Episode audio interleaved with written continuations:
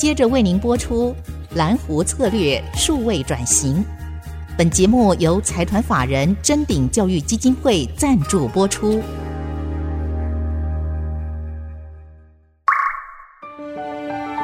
蓝湖策略数位转型，让主持人简真富与您提升决策品质与产业升级，掌握先机。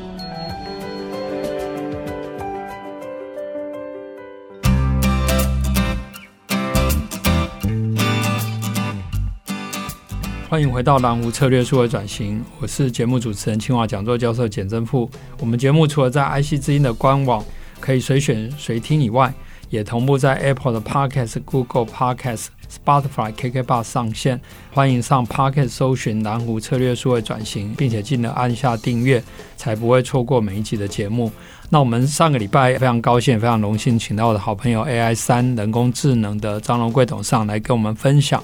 特别是他分享，他三十年前就有这样的创业家精神，而且随着这些资讯科技、AI、大数据的发展，把智慧智能做到非常的精致、精准。那我们也在很多的场合，我们知道您也是很多的，包括人工智慧的应用促进会的会长，然后在很多政府的部会也常借重您的一些洞察。可不可以先从整个国家产业的发展，还有 AI 的应用这个面向，呃，来跟听众朋友分享您的一些看法，特别是您最近观察到的一些趋势。好，谢谢金老师哈。我先从智慧应用这件事情先谈了哈。那因为我从二零一七年公益局开始推 AI 嘛，嗯，那我当时刚好在软协担任理事，所以我就在软协成立一个叫 AI 大数据智慧应用促进会，希望来推广产业。也是因为这样子，跟老师在二零一八年初，我们就就就拜访您来认识的哈。那经过这几年，已经三四年，我觉得大家成果都看到了。那我就开始发现，其实 AI 的成功的要素不是只有技术。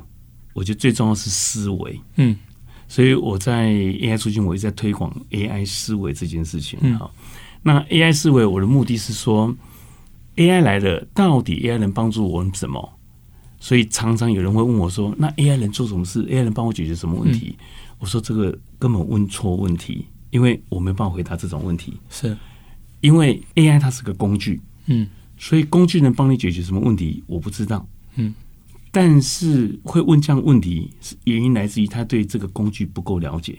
所以我后来突然发现说，哇，原来懂 AI 人跟产业人的距离很远。嗯，那我要拉近他的距离的话，是那就是透过 AI 思维教育。是，你说，我告诉你 AI 的本质是什么，它特质是什么，你怎么想象这件事情？那我都用一句话来讲，什么叫做 AI 的话，那我就会讲，AI 是一种把人的经验系统化的技术，嗯哼，是。那过往我们在做资讯系统都是自动化，依照规则逻辑来建，嗯。但是 AI 来了，我们终于找到一个方法，可以把经验这种很难被城市描述逻成逻辑的，可以变成建立一个模型，就把经验复制进去了，嗯，把人的经验学起来放到系统里面去，所以系统就产生这么大的变化。所以如果从这角度来看，那真正要训练大家是，你认识它，你怎么来用它？是，所以它就可以在产业里面找对问题。嗯哼，那找对问题，我想对于整个产业的帮助就很大。是，所以我训练的目的是希望让产业的人能够认识 AI 是怎么用，嗯哼，怎么思考，怎么找问题，是，然后可以跟 AI 的技术团队做合作。是。那这样就可以把这事情能够发挥起来。是，所以我这几年在演讲或推广这些事情，我后来觉得其实核心是思维啦。是是是，思维你改变了，很多事情就改变。是。那我们现在因为 AI 技术，我们很多新的服务模型跑出来，嗯、就是现在谈数位转型。是是。那如果我如果从数位转型的背后核心来看，嗯，它其实也是思维的转换呐，是就是你用新科技。怎么用新的思维来重新想象你的商业模式，嗯嗯嗯，然后把这些事情做起来。嗯，当你已经想出来你要做什么事，我认为科技一定可以帮上忙的。是，那您也在演讲里面，您就有提到，就是要这种以人为中心的来思考，哈，就是也是您刚刚提到 AI 最需要转变的是思维的模式。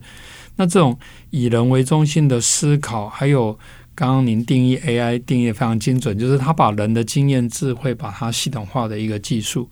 那所以势必将来会有这种实体的人跟这些技术或是 AI 这中间的一个界面的问题，或是 boundary。当然，这个界面也动态的在改变了。就像您上个礼拜分享您发展这个智慧智能的这个技术，所以你会觉得说这样的一个发展的过程。它将来会怎么样的影响到我们，或是您提过的这种全面体验的一个改变？这个部分您有什么想法？嗯，好，全面体验哈，我如果从我个人的体会来看，嗯、它就是客户要的。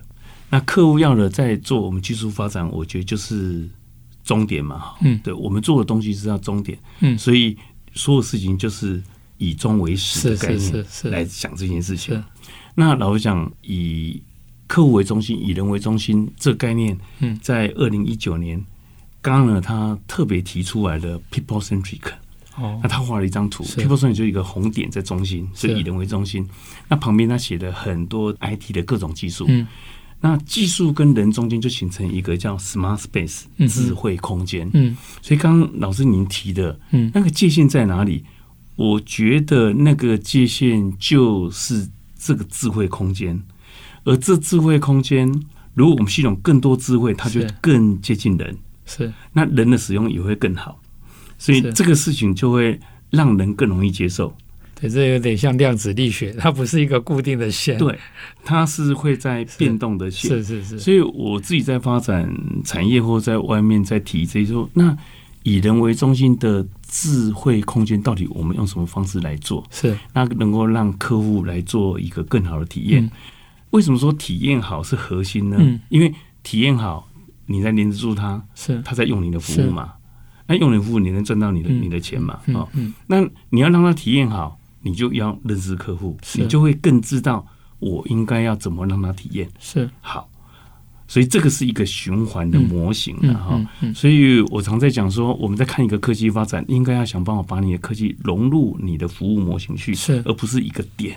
好，是那我们经常大家看 Chatbot，大家就会强调我 Chatbot 多厉害，Chatbot 多厉害。我说 Chatbot 厉害，其实老实讲也不是很大的重点了。是它是整个服务模型能不能让这个 Chatbot 做对的事，做对的反应，认识客户，这件事情才是对的。那这也是您刚刚提到，就是说以人为中心，然后。有很多的技术，那另外当然台湾在不同的产业都有很强的地方，但也有不同的 domain 需要再去各个次领域要去了解。嗯、那您也在啊、呃、国科会，比如说国科也有台湾的这个 AI 的中心，然后现在台湾又因为半导体，很多国家也都对台湾有兴趣。您怎么看待？就是说将来这种台湾如何维持我们的强项，如何应应这个 AI 发展的趋势，然后怎么样去把这些核心的，刚刚提到人的智慧，特别是台湾制造为主的这些 know how，怎么样把它再守住，或者说避免在这个过程里面丧失我们的这个竞争力？台湾有很多我觉得很棒的地方啊，就是我们人才，我们的教育普及啊，嗯、所以我们也发展了很多的智慧应用，是那其实也备受国际的瞩目，是是。那尤其像晶片制造，这个是台湾很大强项嘛。我们常讲是护国神山嘛，哈。那当然，这些科技的发展有很多很多，诶，从学术一直到产业整个累积的一些成果哈。那现在也是被世界看到。那我觉得利用这件事情跟世界做接轨，也是很好的策略。是是，只是在这个策略在执行的过程里面，啊，或许也能够有一些。好的策略，来让哪些方面可以去跟国际合作，能够创造我们的可见度是，而且我们也可以透过这些技术的互动交流来取得我们以前过往所没有过的经验啊。那只是说，如果能够有一个比较明确的一个策略来做这件事情的话，那我觉得对于我们跟国际合作一定会强化。是，那对于我们在让自己产业能够有一个比较安全、持续发展的一个环境，我觉得也会创造一个很好的效果的哈。这是我个人的观察。对，这也是蓝湖策略书里面去回顾，比如半导体产业的发展、ICT 产业发展的时候，其实国外因为这些技术大部分从美国开始，其实美国、日本这些先进国家，他们是在既发展技术，他们其实是很多战略的观点。因为一般的消费者或整个产业链，消费者不 care 你怎么分这个利润，所以呢，有一些是被 commoditize，commoditize 那些人就是薄利的。可是有一些所谓的 hidden margin 就是有唱播的啊。不管是说你说日本对于这原物料的掌握，或者说美国这这些大的企业对于一些核心的这些 IP 的掌握，那我觉得台湾在对国外接轨的过程，应该是一方面把一些可以 commoditize 的分享给别人，扩大这个产业生态系统。但是我们要有一个方式，把核心的能力把它结合在一起。那些 AI 的数位化或系统化可能提供这样的一个机会。那我们先休息一下，等一下我们再回来继续来请教张董事长。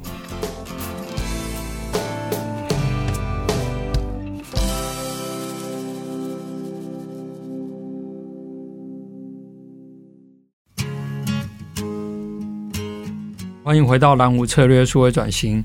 呃，我是主持人清华讲座教授简正富。我们荣幸的请到 AI 三人工智能张龙贵董事长回到节目来。张董事长，刚刚我们在请教您，就是说整个台湾在面向现在全世界对台湾，特别是因为台湾的制造很强，其实台湾在 AI，包括经济部、国科会、教育部等等这些单位的推动，其实也有很好的发展。所以未来面对这些国际的竞合，然后台湾怎么样守住我们的强项的时候，您对于服务，特别智能服务，您有很长时间的发展的经验，可不可以跟听众朋友分享一下？您觉得这个架构应该怎么来推动？嗯，OK，好，我从数位转型来看这件事情哈，就是因为现在大家都谈数位转型，嗯，那我上一集有提一下说。在数位转型或 AI 科技的应用背后，其实真的核心是思维。是，所以我其实，在应该在二零一四一五就提一个概念了，我叫服务四点零了。因为那时候大家都在谈制造四点零、生产四点零嘛，哈。那我经常在想一件事情，就是说，从制造大家会比较想的是制成啊、程序啊这些。那你的公司在谈转型的时候是？比较没有办法 touch 到思维，是，所以我如果从服务来做切入的话，嗯，谈到服务就会想到人，是是，我们企业的价值就是产生服务给人嘛，嗯，然后产生价值，公司获利嘛，是是是，那这样就比较能够从思维来看这些事情，嗯嗯，所以就发展一个叫服务四点零的架构，嗯，好，那我们来想说，我们到底在思维转型的过程里面，我们到底做哪些事情，怎么做？那这个服务四点零，我提供一个思考的框架了哈。我说服务四点零里面呢，有六化，嗯，六化里面有三个化是面对用户的，是三个话面对企业的，是好。比如我想六话面对客户的三个话，就是我们服务要行动化，我想这大家已经没有疑虑了啊。是是是。然后第二个，你的流程要智慧化，是我说智慧化服务是什么？就是懂你的服务叫智慧化服务。不懂你的服务叫自动化服务，是是是，那这智慧就进来了。是，然后第三个进度透明化，是。因为我跟你互动，我期待我的结果，那这进度我自己查就好了。这就是资讯自主，是。那也是在服务里面自助服务的精神跟概念。是，大概这三个核心是跟 user 想要的，就是要做给 user。那企业要做到这三个话，我认为要做三件事情。第一个就是作业自动化，嗯，你没有自动化，你没办法谈智慧化，嗯。第二个，你要再做转型，你要花的钱可很多，那从哪里着手？那就是预算有效化，是。从你哪里做产生最大效益的地方花钱，是。预算要有效化，是，然后再来就是你的决策。数据化。哦，所以你整个服务过程，或者是。跟客户互动过程，你的所有的资讯都在那边收集起来，那你才能做这件事情。那这是六化，那这个六化里面有三个要素，好，要说那个要素就是我叫互动、服务、分析。嗯，你通过互动跟客户能够取得跟他的互动，或是完成他的服务，是。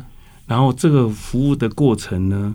你就有自助服务跟真人的服务，是是，这两个要做人机协作，然后把互动跟服务过程中所有的资讯留下来，那就做分析。所以互动、服务、分析是服务是里面的三个要素。嗯嗯，这三个要素对应三个策略。是，你怎么做互动？我讲就是全通路多媒体。就是你整个各种通路用多米的方式提供服务给他，是，然后。服务呢策略就是人机协作，这个机指的是智慧应用，好、嗯嗯，智慧应用，它可能是机器，可能是软体，好，人机要协作。嗯、那我们在谈 AI，当然都在谈这些事情嘛，哈、嗯。然后分析就是数据汇流整合分析，是啊，那就透过这三策略。所以如果说我们在想一个我们要决策我们转型，嗯，那我们用服务型的框架来思考一下，嗯嗯，嗯，利用刚刚讲的六化是三要素。三策略，然后从这里边找出对自己最有价值和利益的地方，往前去做。好，我觉得这个事情就应该就可以找出一些适合自己发展的项目。是，嗯、非常感谢庄董事长非常精辟的介绍。我相信听众朋友，即便是用听的，大家都可以了解这些六化，然后不同的层次怎么去推动的这些问题，而且考虑到公司内部的资源跟对外部的顾客，然后对这些技术的需求。但是如果还有一些是一下子光是听还不一定能够了解哦，所以有兴趣的朋友呢，其实我非常荣幸跟张荣贵董事长，还有我的非常优秀学生，动物大学的吴吉正主任，呃，我们在动物大学的 EMBA 合开了一门课。那当然也是非常感谢东吴大学给我机会来当他们的这个荣誉讲座教授。那我想有兴趣的听众朋友，特别是北部的朋友呢，可以来上张董事长跟我还有吴吉正主任的课。那我也想要再进一步来追问一下张董事长，就是以刚刚您举的这样的一个架构，服务四点零，如果用您的 AI 三人工智能这个公司为例的话。可不可以谈一下你这个公司想要扮演的角色，然后怎么去服务我们台湾的中小企业，然后怎么跟其他的平台业者，或是支付业或其他产业去整合？好，其实我看老师的蓝湖策略书哈，其实我蛮感动的，你知道吗？哈，因为我觉得我刚才谈思维哈，嗯，老师这本书本身就是思维的展现，因为要找蓝海，嗯，很难，是因为你。难是因为你的角度的问题。那我们谈蓝湖，嗯，甚至蓝池，是其实就容易多了。是，所以突然间就可以发现自己的价值。嗯，一样。如果我们从服务四点零来看，跟我们企业在提供服务，嗯，如果用我自己的例子来看的话，其实我这三十年在做的事情是什么？其实建构一个生态系啊，嗯，建构一个客户服务领域所需要的项目的生态。是，然后这。每年的产生的成果跟产品，把它整合在一起。嗯，那我认为未来的服务，哈，像刚刚呢在谈二零二三年的科技趋势里面，嗯，它中间有谈了一个叫 Super App，嗯，它谈的就是你的应用不再是一个单一应用，应该是一个服务的生态。是，所以我在几年前就在谈说，台湾的产业比较小，那尤其如果从制服业者来看。它很破碎的，每个人提供都是一段一段一段的服务，所以我们台湾比较难去变成一个大的服务，然后往国外走，嗯，就很不容易。是，但是我就在想说，如果我们可以把产业里面相同这些自服业者提供的服务，是再加上 AI 的一些应用、一些模型，把它融入进来，变成一个次产业的应用，是那其实这就帮产台湾产业找到蓝湖了。对，而且每个车产业都是蓝湖。对，每个车产业都是蓝湖，因为现在的竞争在于我只做 A 这个技术，嗯嗯，你也做，大家都在做，都在抢那个案子嘛。但是没有人把它串在一起。嗯，当串在一起就变蓝湖。那我重新想象最近怎么推动？其实，如果现在以云端科技来看的话，我们其实只要在对于这产业的共识能形成，可以形成联盟。那我们服务，我们可以透过云端来做，变成一个建构一个次产业云端服务。大家的产品一样在你原来你的公司在服务，但是透过整合，嗯，把服务透过云端技术建立一个次产业应用，那这个我觉得可及性就比过往高非常非常多了。而且这其实也是这个非常感谢张董事长去推动然后落实，因为因为在蓝湖策略里面我，我我我想的想象的愿景是叫做千湖之蓝，万湖之蓝，就台湾不是靠一两个蓝海。而是靠一千个、一万个蓝湖，但这个湖跟湖之间，就就像我们一个非常健全的一个生态系统，湖水之间彼此是互相有连通的。可透过您刚刚提到云端，透过这个数据的整合或资讯的整合，其实它可以扮演这样的角色，既兼顾各自的强项，可是又有一个。合起来动态的一个规模效益啊，然后甚至可以拓展到海外的市场，因为其实特别亚洲地区很多都是像台湾这样中小企业或新兴国家有很多的需求。那钟董事长，因为这样的一个发展的趋势，还有您的观察，您觉得对于人才，或是说，因为台湾也面对少子化，或是我们呃国家也需要数位转型，那您您对于人才，或是对现在有数位部，您有什么样的建议，或是给年轻人的建议？嗯，OK，okay，好，那个 AI 人才哈，一直都是 AI 推展的一个问题，是哦。那我我看那个台湾有 CIO 杂志嘛，是是，因为那是我学长，我每年都观察他的报告，我觉得对我对于台湾的反应蛮明显的。那我看每年。问题都是人才啊，最大比例。那我在思考这个问题是这样子哈，我觉得人才我们不要把它局限在 AI 人才。嗯，我觉得一个 AI 应用里面，AI 只是技术，是。真正要做的好，其实要对产业懂的人，是。这两个加起来才能做完一个好的智慧应用。是，所以我觉得一方面我要培养 AI 人才，就是从 AI 出发的人才，你 AI 的核心人才，AI 的应用发展人才。嗯，但是我如果从产业来看的话，应该让产业人才赋能，是。就产业领域的人呢，加上 AI 的 know-how，跨产业领域的人呢，加上 AI know-how，然后把这几个人都都在一起，那我觉得可以对于 AI 人才不足这件事情，一个很短期就可以得到一个帮助啊。那这也是我讲赋能，嗯，把产业人才加 AI，那也是刚刚我提的。AI 思维教育是，就透过 AI 思维教育让他认识这件事情，嗯、那人才质量都扩充了。嗯嗯嗯。另外一个构面是是海外人才，说台湾的人才流失其实一直在产生。嗯，好，那就我的观察，我我其实蛮建议政府或者说有力量的人应该怎么来推动。我觉得第一个要解决台湾低薪的问题，是。第二个，我觉得应该要。